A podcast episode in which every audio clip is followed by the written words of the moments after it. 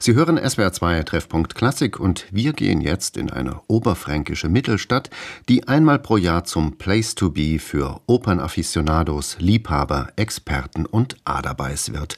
In Bayreuth haben gestern Abend die Richard Wagner Festspiele begonnen. Das Bühnenweih-Festspiel Parsifal war zu erleben, in diesem Jahr in einer neuen Inszenierung des US-Amerikaners Jay Scheib. Mein Kollege Bernd Künzig ist vor Ort und weiß, wie die Premiere gestern Abend gelaufen ist. Guten Morgen, Bernd. Guten Morgen nach Baden-Baden. Man hat ja im Vorfeld von Scheibs Parsifal-Inszenierung viel von Augmented Reality, also von erweiterter Realität gehört, die man mittels Datenbrille zusätzlich zum Bühnengeschehen erleben konnte. Diese Brillen waren allerdings, wie man gehört hat, Mangelware im Festspielhaus. Konntest du eine ergattern, Bernd? Ich gehörte tatsächlich zu den Happy Few, die eine solche Brille bekommen haben. Äh, das Problem, glaube ich, das möchte ich gleich mal vorweg sagen, ist, es waren eben tatsächlich so 330 Brillen vorhanden. Ins Festspielhaus gehen so knapp 2000 Besucherinnen und Besucher rein. Und Wagners Vorstellung war natürlich die große Demokratisierung der Gesellschaft, denn von jedem Platz sieht man und hört man eigentlich gleich gut. Das ist eines seiner Ideen der Demokratisierung.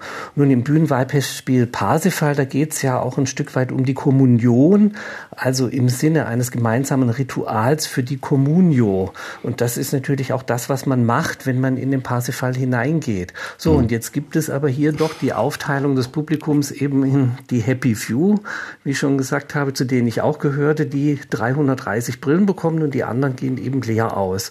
Die einen sehen ein bisschen was anderes, vielleicht auch ein bisschen mehr als die übrigen. Und das ist schon mal ein kleines Grundproblem dieser Aktion.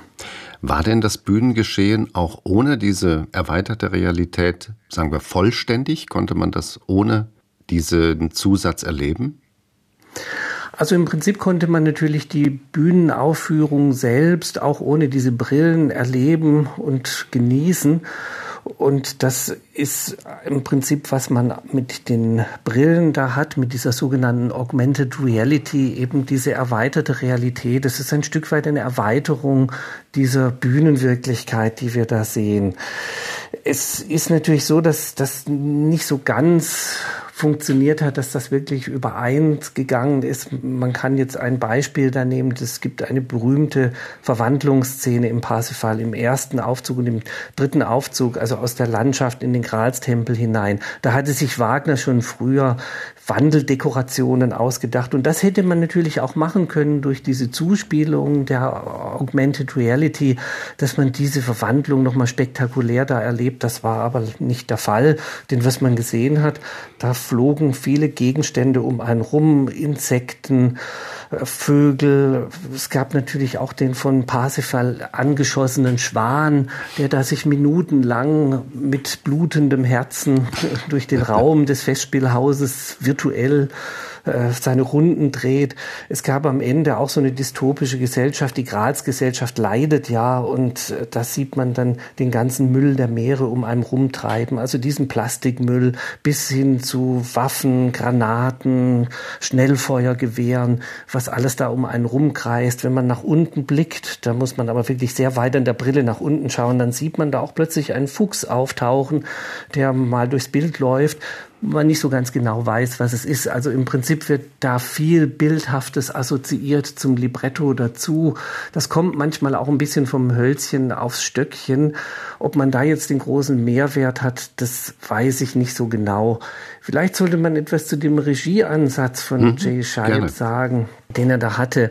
Also im Prinzip ist das natürlich ein sehr, sehr christliches, religiöses Stück. Also es geht um religiöse Symbolik auch da drin. Man darf nicht vergessen, der Gral, das ist der Kelch des Abendmahls, in dem das Blut Christi aufgefangen worden ist. Das entchristianisiert Jay Scheib sozusagen und der überlegt, was könnte das Pendant heute sein für diesen energiespendenden Gral? Und da gibt es einfach einen Kobaltkristall. Und der Kobalt ist natürlich das Element, was benutzt wird für unsere Handys und so weiter, dass mhm. wir da diese Energie wieder bekommen. Und das führt natürlich auch zu einer Zerstörung der Gesellschaft. Und darauf läuft das im Prinzip hinaus, also diese Gesellschaft ist krank, wir sehen am Ende wirklich eine dystopische Welt mit so einem Abraumbagger, der da gestrandet ist, einen giftgrünen Teich. Und Parsifal kommt dann als der Erlöser, der diesen Gral am Ende nach seiner Irrfahrt eben enthüllt. Und er wirft ihn einfach auf den Boden, er ist zertrümmert. Und damit ist sozusagen das Problem gelöst, die Gesellschaft erlöst. Das ähm, ist eine Sichtweise, die man natürlich machen kann auf die heutige Gegenwart bezogen. Allerdings fehlen dann bestimmte Fragen auch, die Wagner natürlich gestellt hat, die er nicht unbedingt beantwortet hat, aber die wichtig sind, die einfach mal zu thematisieren. Das ist der Parsifal ist der durch Mitleid wissende Erlöser. Also das heißt, das ist die Empathie. Also wir kümmern uns wieder umeinander. Es ist diese Idee der Gemeinschaft. Dazu haben wir es aber mit einer Gemeinschaft zu tun, die irgendwie ein bisschen asexuell ist keusch. Es ist auch eine reine Männergesellschaft. Die Frauen bleiben da ausgeschlossen. Und das betrifft auch die Kundri, diese Figur, die durch die Jahrhunderte streift, die den, äh, die den Erlöser am Kreuz verlacht haben soll und dann den Parsifal verführen soll, um ihn auf die andere Seite des Bösen, mhm. also auf Klingsors Seite zu ziehen. Die tritt hier in doppelter Funktion auf, was man auch nicht so genau weiß, warum. Jedenfalls am Ende wird Parsifal mit Kundri ein Paar und auch der Gralsritter Gurnemanns bekommt die andere Kundri ab. Er kümmert sich ja sowieso schon die ganze Zeit um die Kundri, also kriegt er sie auch noch ab. Das ist natürlich eine schöne Eheerlösung, die am Ende da stattfindet.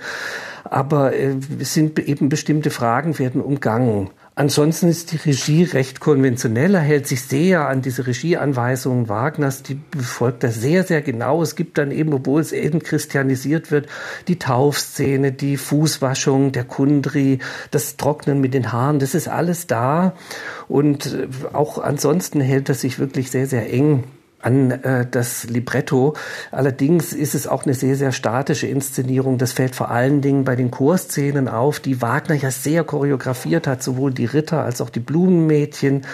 Das ist auch diese Idee, zum Raum wird hier die Zeit. Das geht da ein bisschen unter. Also die Chöre treten natürlich durch diesen Raum auf und bei Jay Scheib, da laufen die bei der Verwandlungsmusik hinein und dann stehen sie da mhm. und sie stehen auch da. Also eine Chorregie hat er eigentlich da nicht, obwohl das eben gerade in musikalischer Hinsicht sehr, sehr wichtig ist. Gehen wir von der Inszenierung mal zur musikalischen Wirkung des Abends. Da sind sich die Kritiken, die ich heute Morgen gelesen habe, ja relativ einig. Man ist begeistert. Und bevor wir darüber sprechen, hören wir vielleicht kurz rein.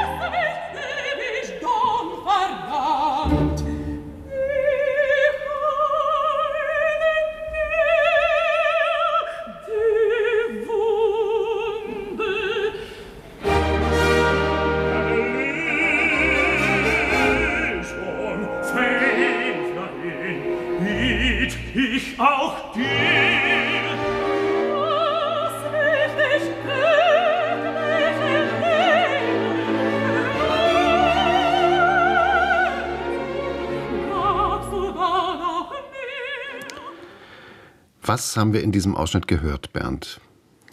Das ist die zentrale Szene des zweiten Aufzuges, die Auseinandersetzung Kundri, Parsifal, also ihre Verführung und dann das Bitten um diese Erlösung, als er sie zurückweist. Und wir haben hier gehört, Elina Garancha und Elina Garancha macht das ganz großartig und sie macht das tatsächlich auch im Sinne, wie Wagner sich das wirklich mal vorgestellt hat, was nicht immer der Fall ist in der Realisation. Denn Wagner war ein großer Bellini-Bewunderer, also ein Bewunderer des Belcanto und Elina Garancha macht das eben hier wirklich mit einer Belcanto-Stimme, die auch durchaus dramatisch ist. Mhm. Aber es ist nicht die, der übliche Wagner-Gesang. Und das ist ganz fantastisch gelungen, wie sie, wie sie das macht. Und wir haben dann noch Andreas Schager als Parsifal, der eingesprungen ist für Josef Kalecha Der Andreas Schager ist eigentlich so ein Kraftpaket. Manchmal ist das etwas ungeformt, aber hier hat er sich sehr zurückgenommen. Wir haben ihn zwar mit seinem Vibrato, äh, das ist ein bisschen ein Problem, aber ansonsten macht er das sehr, sehr schön. Und auch die übrigen Rollen sind fantastisch besetzt. Also allen voran Georg Zeppenfeld als Gurnemanns. Das ist immer eine sichere Bank. Das ist einer der größten Bässe unserer Tage, den wir haben, gerade im Wagnerfach. Und der bringt diese klare Artikulation des Textes mit. Er hat aber auch die entsprechende Dramatik, die Ausdeutung dieses Textes und dazu eine sehr, sehr kultivierte, klangschöne Stimme.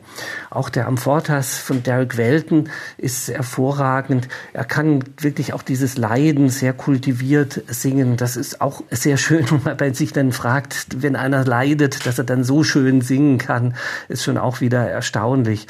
Also das ist äh, stimmlich, ist das wirklich sehr, sehr gut. Und jetzt kann man natürlich auch noch etwas zu dem Dirigenten sagen. Ja. Man muss etwas zu diesem Dirigenten sagen. Wir haben hier jetzt eine Stelle gehört, wo es sehr dramatisch bewegt ist. Und das hat er tatsächlich auch gemacht. Also im zweiten Akt zieht er mächtig an, dramatisch. Der erste Akt ist dagegen ganz anders. Das ist vielleicht etwas überraschend.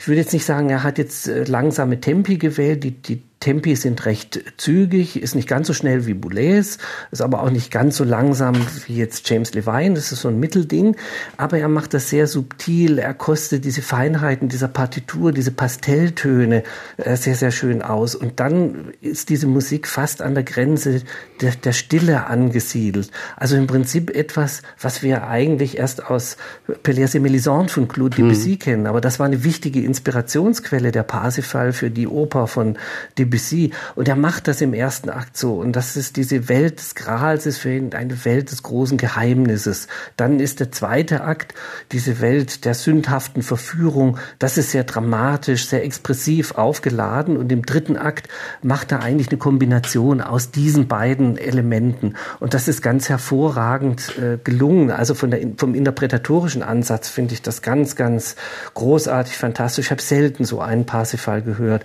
Und dann kommt er mit dieser wirklich heiklen Akustik des Festspielhauses mit dem abgedeckelten Orchestergraben, der Verzögerung zwischen Bühne und Graben, da kommt er sehr, sehr gut zurecht. Also das hat er auf Anhieb eigentlich hinbekommen.